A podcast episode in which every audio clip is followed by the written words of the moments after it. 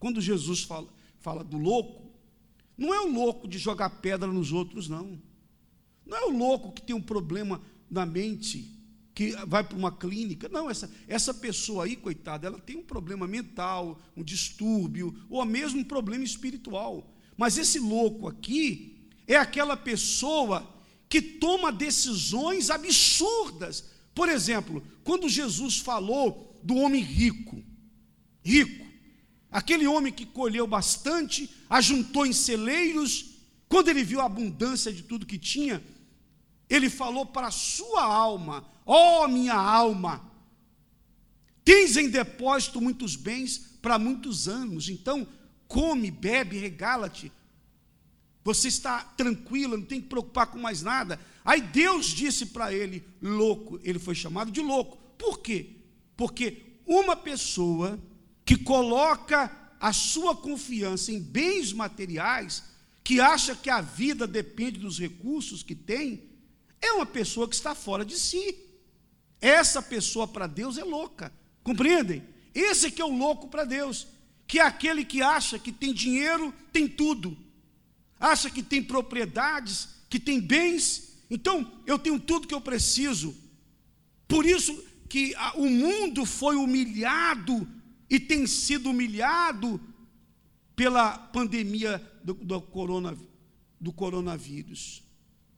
Você vê quanta prepotência, arrogância, e as pessoas achavam que podiam fazer e acontecer, não é? Eu tenho dinheiro, eu compro, eu isso, eu aquilo, eu aquilo outro. Aí vem um vírus e mata milhões de pessoas e coloca todo mundo trancado dentro de casa, toda a gente trancada. Vocês fiquem aí, vocês não saiam. Vocês... E pessoas morreram que exatamente para mostrar para todos o que vocês não são tão superiores assim, não estão acima de tudo como vocês pensam que estão, porque não foram apenas e não têm sido pessoas pobres sem recursos que têm morrido, mas ricos, famosos. Quantos artistas morreram? Quantas celebridades de Hollywood morreram?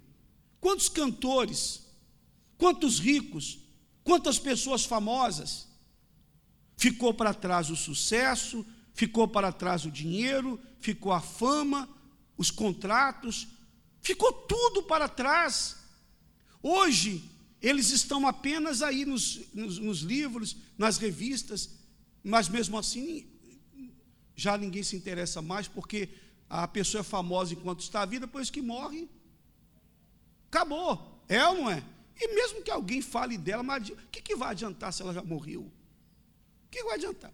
Então, nós, nessa pandemia, temos aprendido muito, muito. Só não aprende quem não quer, porque nós temos que pegar as lições.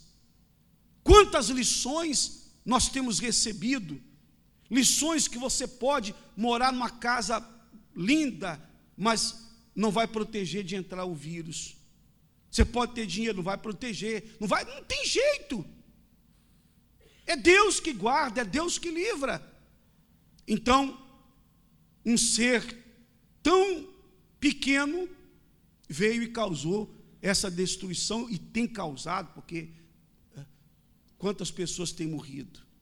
Acho que hoje foram mais de 50 que morreram aqui em Portugal. Então quer dizer, ele continua matando, continua matando. E quando você pensa, Bom, agora finalmente está se resolvendo. Aí vende de novo. Então, vai e volta, vai e volta, e tem sido assim. E com isso tudo, nós aprendemos lições, lições e lições. Nós, nós temos que pensar na nossa alma. Quando uma pessoa diz assim: Olha, aproveita a vida, você não sabe o dia de amanhã, teria que ser da seguinte forma: faça o que você tem que fazer hoje para garantir a sua salvação, porque você não sabe o que vai acontecer no dia de amanhã. Não é dizer para a pessoa, aproveita a vida hoje, que amanhã pode não dar tempo. Não é isso. Se eu sei que amanhã pode não dar tempo, eu tenho que pensar naquilo que vai permanecer depois da morte. As pessoas não pensam, não pensam na alma, porque o diabo sempre trabalhou com o seguinte pensamento: morreu, acabou. Aí mostra o cemitério, aqui está o fim da existência humana. Não, ali está o fim da existência neste mundo. Neste mundo, porque naqueles cemitérios, o que resta ali, o que tem ali são é, restos que sobraram de corpos, ossos que estão por ali.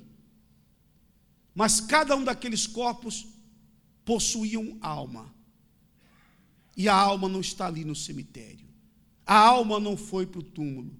A alma saiu na hora que a pessoa morreu. E para onde foi essa alma? Aí as religiões dizem que as almas ficam vagando por aí. Então tem que acender vela, fazer missas, porque as almas precisam, porque estão no purgatório, tem que tirar de lá. Não existe, isso é mentira. Isso, são, são doutrinas. É só você. Quem não, quem não, não crê na Bíblia, então leia a história. Se não crê na Bíblia, pega a história, porque a história mostra o porquê inventaram o purgatório.